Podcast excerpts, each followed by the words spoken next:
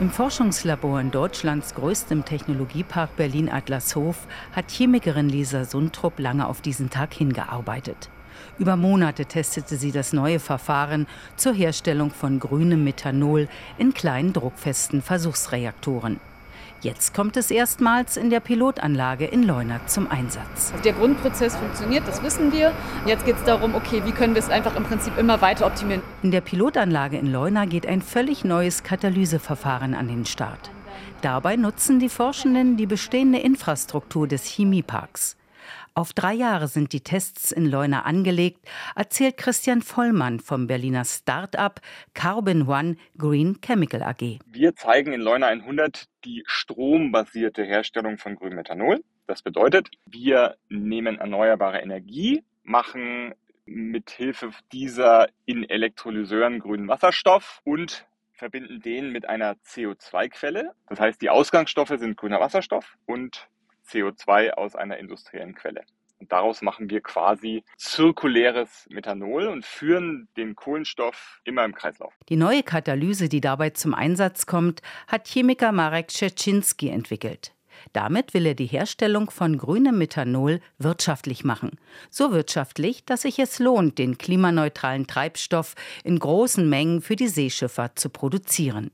Denn bisher ist grünes Methanol am Markt dreimal so teuer wie Methanol aus Erdgas oder Kohle, das in großen energieintensiven Anlagen produziert wird. Deshalb hat Marek Czaczynski die Katalyse effizienter gemacht. Zunächst mit Hilfe quantenmechanischer Simulationen am Computer.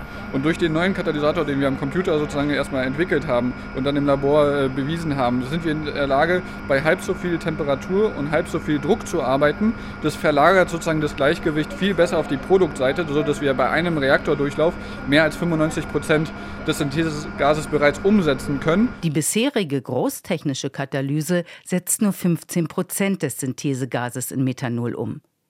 Das neue Verfahren hat Marek Czecinski jetzt zum Patent eingereicht. Doch erstmal muss sich die neue Katalyse in Leuna unter Realbedingungen beweisen, meint Christian Vollmann, Vorstand der Carbon One Green Chemical AG. Wenn diese Anlage läuft, wird die so circa 100 Liter pro Tag produzieren können. Das ist natürlich vor dem Hintergrund dessen, was gebraucht wird da draußen, um Containerschiffe anzutreiben, ein Tropfen auf den heißen Stein. Aber das ist ja auch erst der erste Schritt. Und wenn das funktioniert, dann gehen wir den nächsten Schritt, das Ganze quasi mindestens 100 Mal, wenn nicht sogar 1000 Mal größer zu bauen, um dann eben eher so 10 bis 100 Tonnen pro Tag herzustellen. Das ist dann industrieller Maßstab. Noch bleibt einige Zeit Entwicklungsarbeit. Wenn alles gut läuft, könnte grünes Methanol schon bald eine realistische Alternative für die Seeschifffahrt zum Schweröl werden.